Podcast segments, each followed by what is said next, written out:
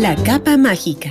En una tierra muy lejana se encontraba el reino de las montañas. En el palacio vivía un príncipe muy querido y consentido por todos. Su nombre era Leo. Desde muy pequeño siempre había recibido mimos y regalos. Sin embargo, en el día de su décimo cumpleaños ocurrió algo muy especial.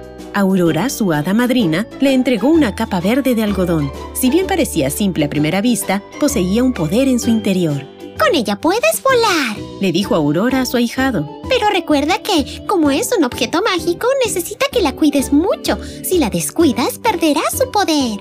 El príncipe estaba maravillado con el regalo y se puso la capa inmediatamente sin prestar mucha atención a la advertencia de su hada madrina.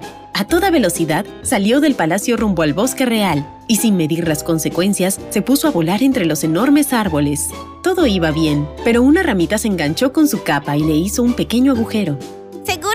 Pasa nada, pensó Leo y siguió adelante. Durante los siguientes días, el príncipe no se preocupó por reparar el agujero de su capa y siguió volando entre las torres del castillo. Pero llegó un momento en el que ya no pudo volar más. El agujero de su capa era ya muy grande y la magia se había ido. Por favor, regálame otra capa, rogó el príncipe a su hada madrina. Está bien, pero ten más cuidado esta vez, dijo Aurora. Hacer una capa mágica demanda mucho esfuerzo.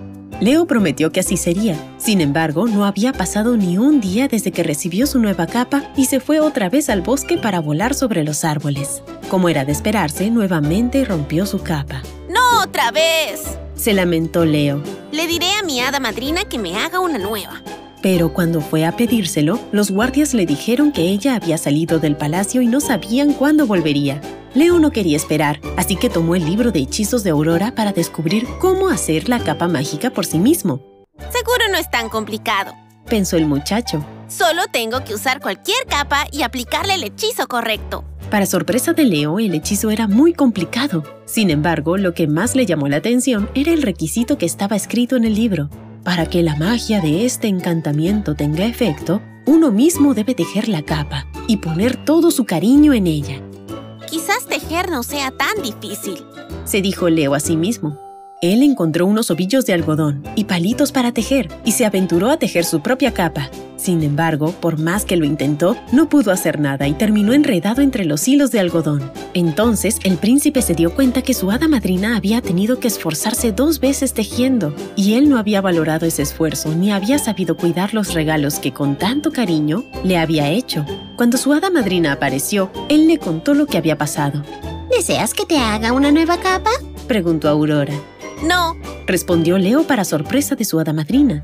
Pero necesito que me hagas otro favor. Enséñame a tejer una capa. Me gustaría comprender el trabajo y dedicación que le pusiste a cada una de las capas mágicas que me regalaste. Está bien, respondió Aurora con mucho gusto. Manos a la obra entonces.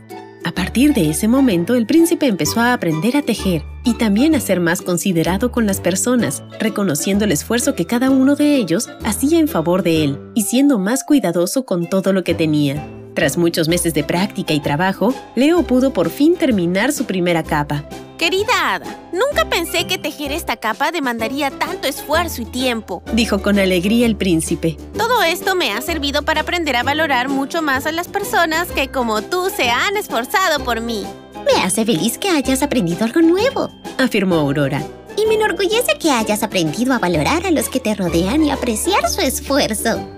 Desde aquel día y durante toda su vida, Leo mantuvo su capa. Cuando se convirtió en rey, siempre solía contar la historia detrás de su capa para enseñarle a los demás sobre la importancia de valorar a las personas y las cosas que con esfuerzo y cariño nos dan. Fin.